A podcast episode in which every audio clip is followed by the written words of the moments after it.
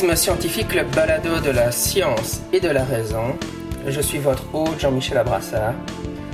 Aujourd'hui, je vais vous proposer un épisode consacré à euh, ma thèse de doctorat sur le phénomène ovni.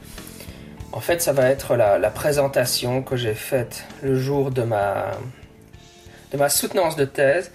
Donc, pour ceux qui ne le savent pas, lors de la soutenance de thèse, avant que les professeurs ne prennent la parole pour, critiquer et poser des questions au doctorant, il y a un moment où euh, le doctorant présente pendant environ 20 minutes le contenu de sa thèse.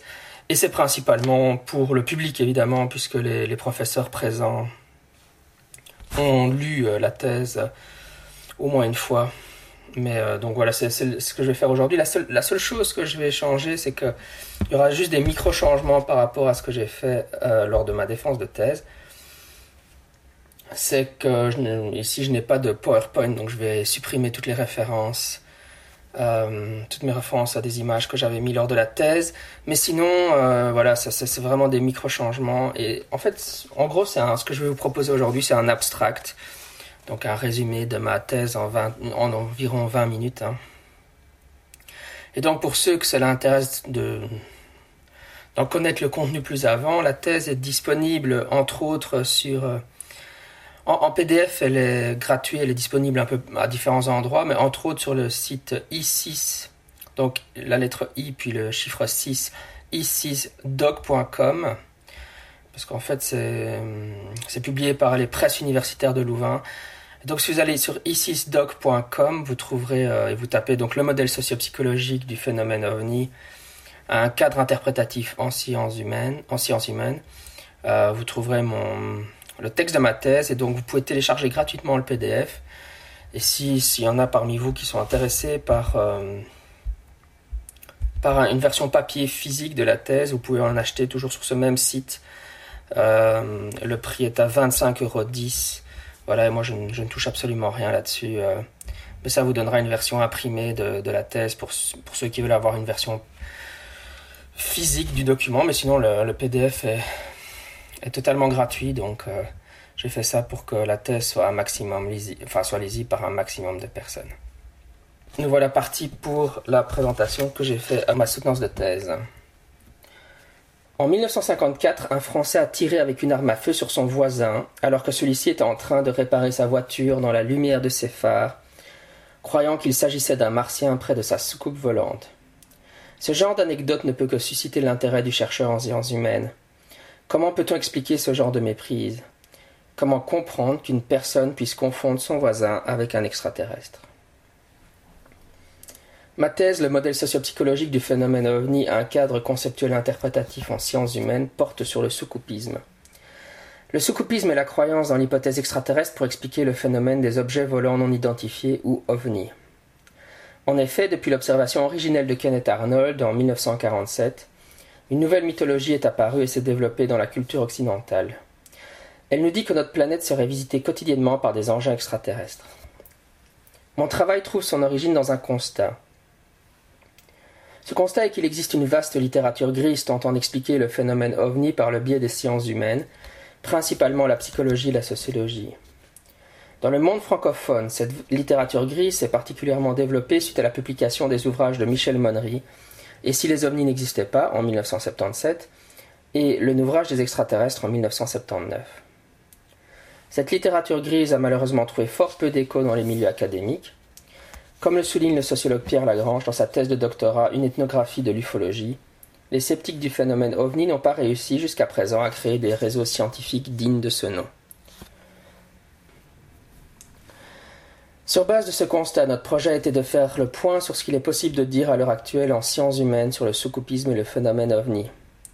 Il s'agissait particulièrement d'importer cette vaste littérature grise dans le monde académique, en la traduisant parfois dans un langage plus universitaire. Un deuxième objectif que j'ai poursuivi dans mon travail, un objectif secondaire, était de proposer une explication de la vague belge d'OVNI de 1989 à 1992. Jusqu'à présent, la rhétorique de la Société belge d'études des phénomènes spatiaux, ou SOBEPS, a largement dominé l'interprétation de ces événements. La SOBEPS était un groupe d'enquête et de recherche amateur ufologique bruxellois. Leur position était que cette vague est inexplicable, et ils laissent le soin aux gens de mettre ce qu'ils veulent derrière cela. La plupart y verront bien entendu des visiteurs extraterrestres. Je propose dans ma thèse une autre interprétation de ces événements. Je défends l'idée que la vague belge serait en réalité explicable, si du moins on essayait vraiment de le faire. Je propose particulièrement une autre vision de la vague belge, celle d'une illusion de masse. Mon travail a principalement consisté en une observation participante de la communauté ufologique. À partir de mon mémoire de licence, on dirait aujourd'hui un mémoire de maîtrise en psychologie, intitulé Approche sociopsychologique du phénomène ovni, et commencé en 1999, je me suis immergé dans la communauté ufologique. J'ai non seulement lu abondamment la, abondamment la littérature sous-coupique, j'ai aussi participé à de nombreux événements, mentionnant les rencontres ufologiques de Châlons en Champagne et le workshop Collecte et analyse des informations sur les phénomènes aérospatiaux non identifiés du Kaipan.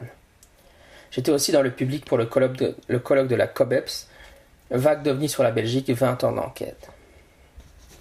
J'ai collaboré au fil des années avec le comité nord-est des groupes ufologiques, ou CNEGU, un groupe d'enquête et de recherche amateur ufologique français qui enquête sur les observations dans la région du nord-est de la France, comme son nom l'indique.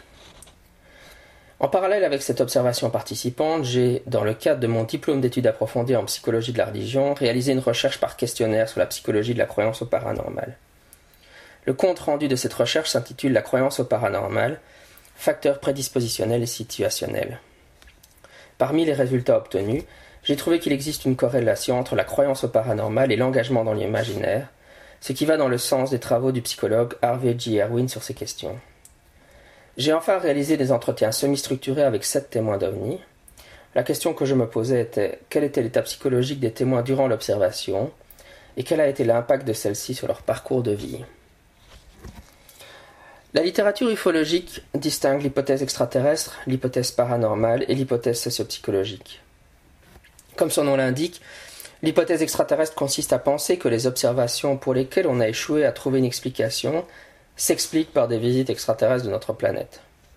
On remarquera qu'il s'agit d'une définition négative. Comme nous n'avons pas d'explication, il s'agit de combler cette absence d'explication en affirmant c'est extraterrestre. Il s'agit d'un argument similaire au God of the Gaps ou Dieu des trous en théologie. Nous sommes ici devant un extraterrestre des trous. En 2001, Claude Moget proposa de parler de la théorie réductionniste composite plutôt que d'hypothèse sociopsychologique. Je préfère pour ma part l'expression modèle sociopsychologique. J'entends par là un cadre conceptuel interprétatif en sciences humaines. Il s'agit donc d'une paire de lunettes conceptuelles, une façon de regarder le soucoupisme depuis une position extérieure à celui-ci. Si on préfère le vocabulaire de l'épistémologue Thomas Kuhn, on peut dire qu'il s'agit d'un paradigme d'étude du phénomène ovni différent du paradigme ufologique. Les ufologues travaillent en effet en faisant l'hypothèse qu'il existe une anomalie au cœur du phénomène ovni. Ils sont à la recherche d'une aiguille dans une boîte de foin. Leur méthodologie consiste à tenter de prouver l'existence de cette anomalie. Cette aiguille dans une botte de foin est pour certains auteurs des vaisseaux spatiaux extraterrestres, pour d'autres de la foudre en boule ou des lumières de séisme, pour d'autres encore, il s'agit de phénomènes paranormaux. A l'inverse, le modèle sociopsychologique n'est pas à la recherche d'une hypothétique aiguille dans une botte de foin. On s'intéresse à la botte de foin elle-même. C'est la botte de foin qui est le phénomène ovni, le, le véritable mystère expliqué pour les sciences humaines. Le psychologue Manuel Jiménez proposa la définition suivante du phénomène ovni dans sa thèse Témoignage d'ovni et psychologie de la perception. Le phénomène ovni est le fait que certaines personnes observent ou disent avoir observé des phénomènes dans le ciel qu'elles ne reconnaissent pas et dont elles témoignent. Cette définition met l'accent sur l'importance du psychosocial. Le phénomène ovni se produit à l'intersection de la culture, de la psychologie et du stimulus observé. Néanmoins, Manuel Jiménez limite le phénomène ovni aux observations, là où je pense qu'il faut inclure d'autres aspects tels que les enlèvements par les extraterrestres, les vagues d'ovni, la théorie des anciens astronautes ou encore les cercles de blé. Le phénomène ovni ne se limite pas aux observations. Nos hypothèses de travail furent les suivantes. Notre première hypothèse de travail fut il faut distinguer le débat exobiologique du débat ufologique. L'exobiologie est la science qui s'occupe de la question de savoir s'il existe de la vie dans l'espace. Même s'il est tout à fait légitime de penser qu'il y a bel et bien de la vie extraterrestre dans l'espace, cela ne fait pas que des civilisations extraterrestres à la technologie avancée visitent quotidiennement la Terre. C'est un non sequitur, c'est-à-dire qu'il s'agit d'une conclusion qui ne suit pas les prémices.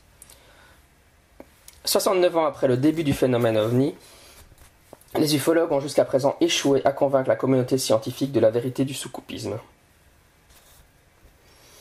Notre seconde hypothèse de travail fut le soucoupisme fait partie des formes de religiosité.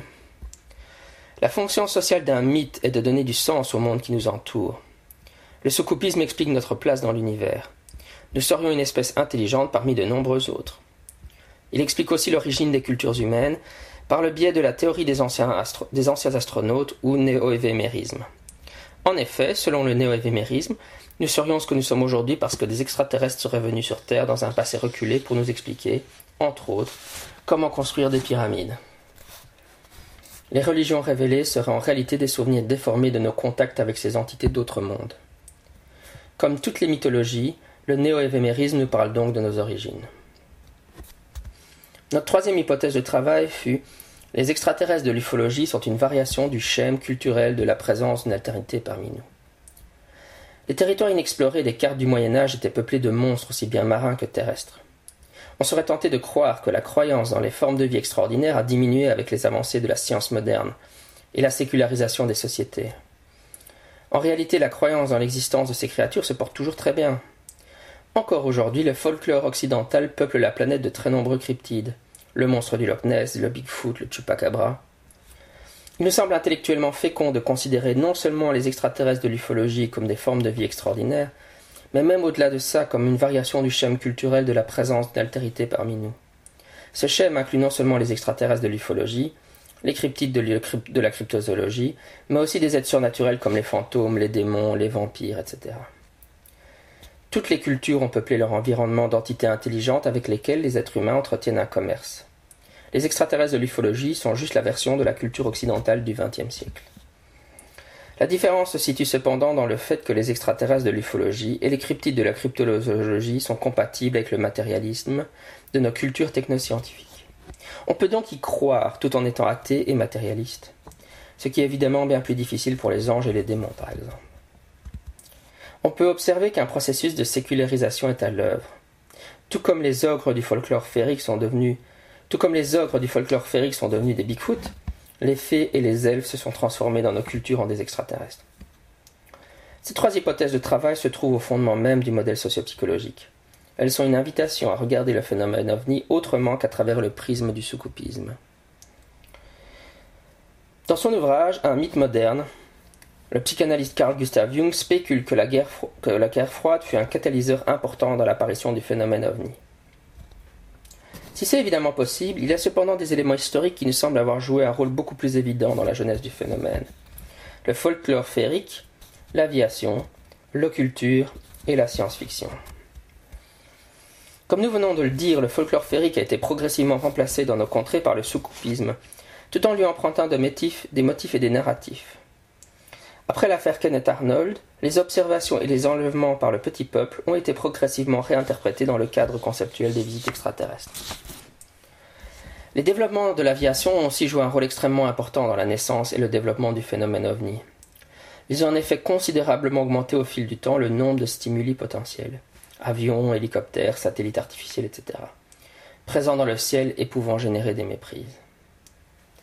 Le concept d'occulture, proposé par le spécialiste des religions Christopher Patridge, contient, les croyances associées à l'occultisme, l'ésotérisme, le mysticisme, le nouvel âge, etc. La popularité de l'occultisme dans la première moitié du XXe siècle, tout particulièrement de la théosophie, fera le lit de bien des idées qui seront reprises ensuite par des ufologues, particulièrement dans le cas de la théorie des anciens astronautes. Différents auteurs ont souligné l'antériorité de la science-fiction sur le phénomène ovni. Mentionnons tout particulièrement le sociologue Bertrand Meust et son ouvrage de 1978, Science-fiction et soucoupe volante. Les différents éléments qui ont commencé à être rapportés par les témoins après l'observation de Kenneth Arnold se trouvaient déjà dans les pulps, les pulps américains de la première moitié du XXe siècle. On y trouvait aussi les éléments caractéristiques des enlèvements par les extraterrestres, et ce bien avant l'affaire Betty et Barney Hill en 1961. C'est dans ce terreau fertile que la guerre froide facilita ensuite les observations, car à l'époque la population regardait plus le ciel par peur des missiles balistiques et des bombes atomiques. Pour expliquer le phénomène ovni, je discute dans ma thèse de trois composantes différentes de celui-ci. Les observations, les enlèvements et les vagues. Il existe différents mécanismes psychosociaux qui vont générer les observations d'ovnis. Les méprises simples, les méprises complexes, les hallucinations, les faux souvenirs, et enfin les mystifications. Les méprises simples désignent la toute grande majorité des observations. Il s'agit des cas où les témoins rapportent de manière relativement fidèle ce qu'ils ont observé. La seule chose qu'ils n'ont pas réussi à faire est identifier le stimulus à l'origine de l'observation. Ils l'étiquettent alors ovni à cause de l'omniprésence dans la culture de la représentation mentale soucoupe volante. Autrement dit, c'est parce que la culture leur a fourni en premier lieu cette représentation mentale qu'ils songent que ce qu'ils sont en train d'observer est potentiellement un ovni, le plus généralement interprété comme un vaisseau spatial extraterrestre. Encore une fois, il est important de souligner que les méprises 5 sont les, cas les plus courants dans l'ensemble de la botte de foin qu'est le phénomène ovni. A l'inverse, les méprises complexes incluent des, altérations subjectives de ce qui été objectivement observé. Autrement dit, les témoins ne rapportent pas de manière fidèle ce qu'ils ont. Ne rapportent pas de manière fidèle ce qu'ils ont vu. Ce qu'ils rapportent s'écarte de manière plus ou moins importante du stimulus objectif. Ces altérations peuvent s'être produites durant l'observation elle-même, lors de la remémoration du souvenir, ou encore au moment du témoignage. Ces différentes formes d'altération peuvent se combiner et interagir les unes avec les autres. À l'inverse des illusions, les hallucinations sont par définition des observations sans stimulus. Le sujet voit un ovni qui n'est en réalité pas du tout là. Ces cas sont vraisemblablement très rares, mais pas inexistants. Les faux souvenirs sont des observations dont le sujet se souvient, mais qui ne se sont en réalité pas du tout produites. Il s'agit d'une forme extrême d'altération de la remémoration du souvenir. Enfin, les mystifications désignent les cas qui sont des faux témoignages, c'est-à-dire des créations destinées à tromper un public.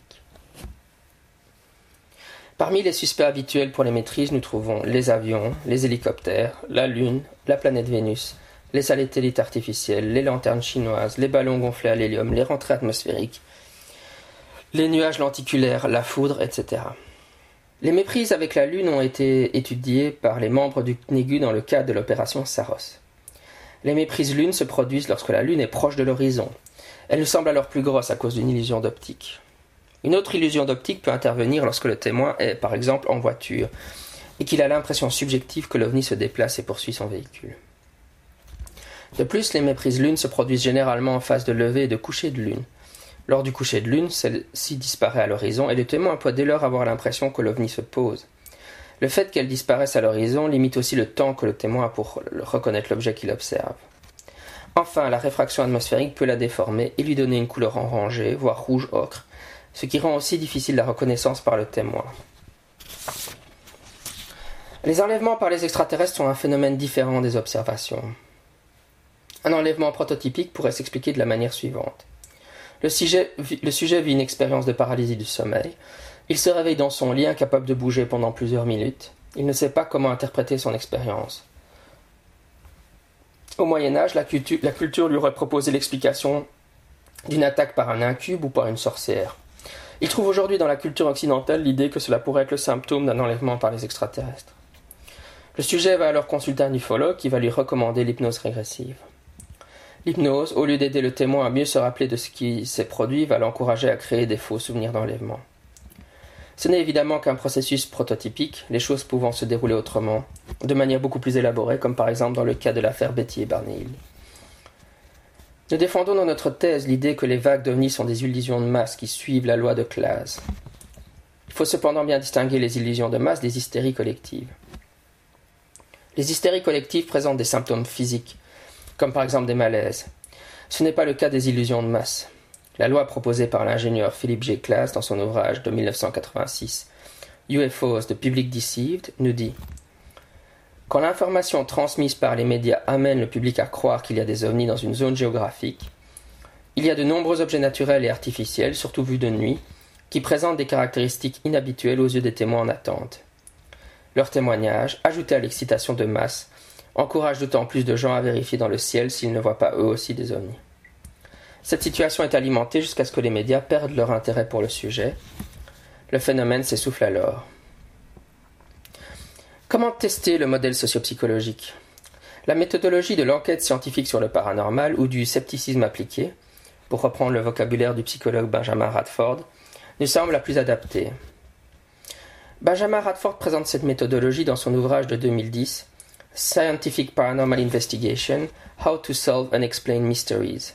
Elle consiste à rechercher des explications prosaïques, c'est-à-dire ici n'impliquant pas d'extraterrestres, aux observations d'OVNI. S'il est possible d'expliquer de manière prosaïque la majorité des observations, cela confirme la pertinence du modèle sociopsychologique. Il est important ici de souligner que le modèle sociopsychologique est l'explication par défaut, celle qui doit être privilégiée en raison du rasoir d'Occam. Par rasoir d'Occam, nous entendons ici un principe méthodologique qui consiste à dire que lorsqu'on cherche à expliquer un phénomène paranormal ou fortéen, il faut privilégier les hypothèses explicatives qui sont ancrées dans ce que l'on sait déjà en science à l'heure actuelle. Plutôt que d'invoquer des hypothèses extraordinaires telles que des extraterrestres ou des processus paranormaux tels que par exemple le psy.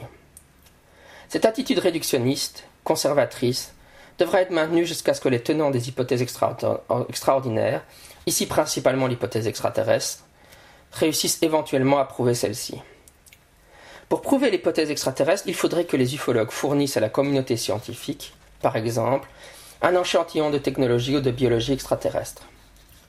Si quelqu'un veut prouver l'existence du monstre du Loch Ness, il devra fournir un spécimen mort ou vif de celui-ci. Des témoignages ne suffiront pas. Il en est exactement de même pour le phénomène ovni. Lorsqu'on examine les éléments empiriques que les ufologues présentent à la communauté scientifique comme preuves, il est important de ne pas uniquement considérer ce qu'ils ont, mais aussi ce qu'ils devraient avoir, mais qu'ils n'ont pas.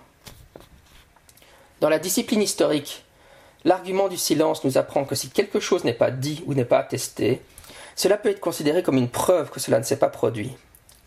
Il s'agit d'une façon de prouver une hypothèse négative, de manière inductive, en démontrant le fait que certaines preuves qui devraient être là si l'objet existait sont absentes.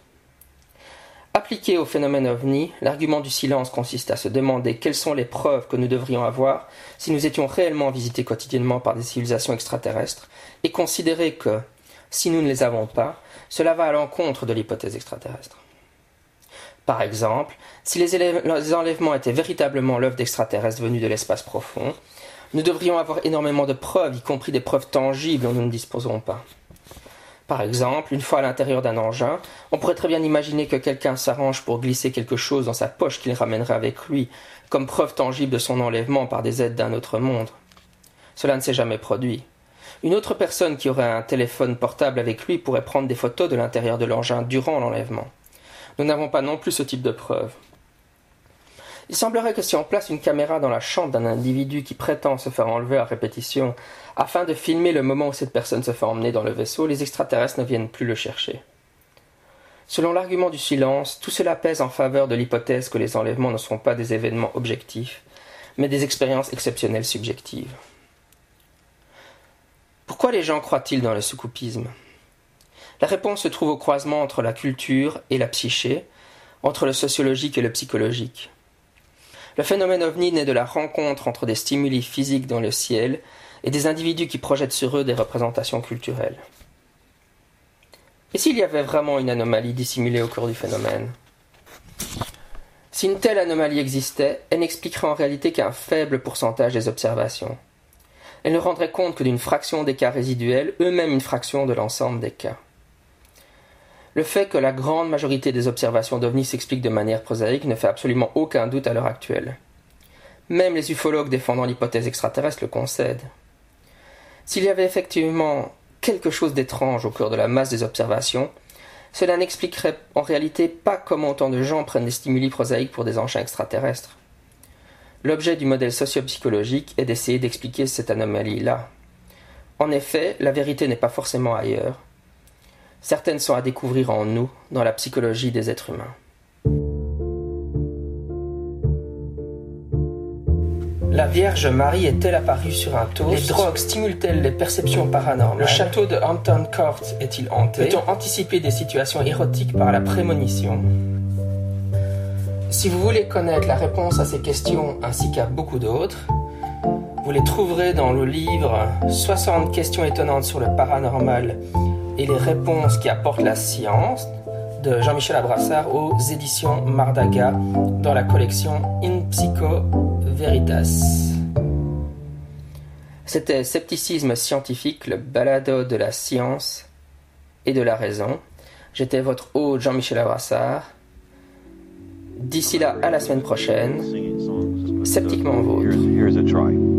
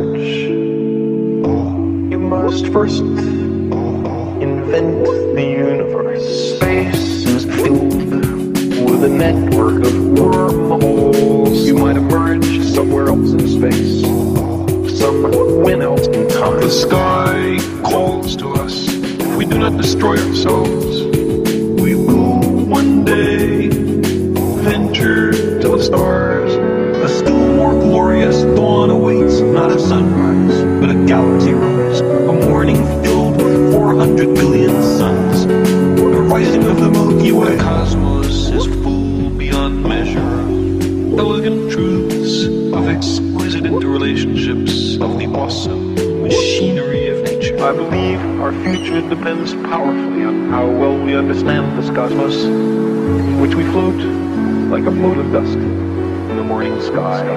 But the brain does much more than just recollect. It intercompares, it synthesizes, analyzes, it generates abstractions. The simplest thought, like the concept of the number one, has an elaborate logical underpinning. The brain has its own language for testing the structure and consistency of the world.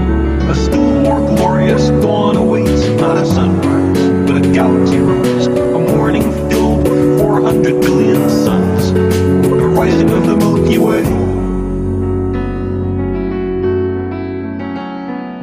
The sky calls to us. If we do not destroy ourselves, we will one day venture to the stars.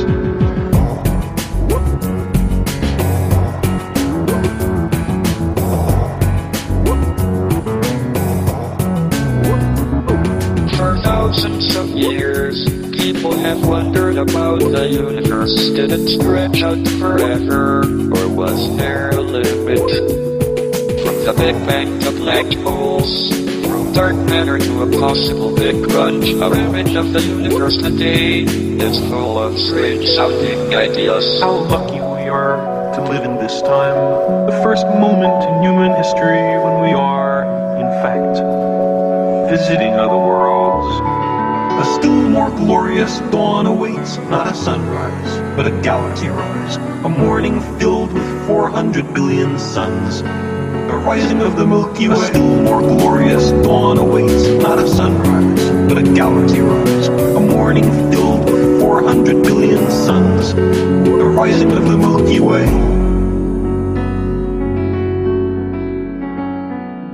The surface of the Earth is the shore of the cosmic ocean.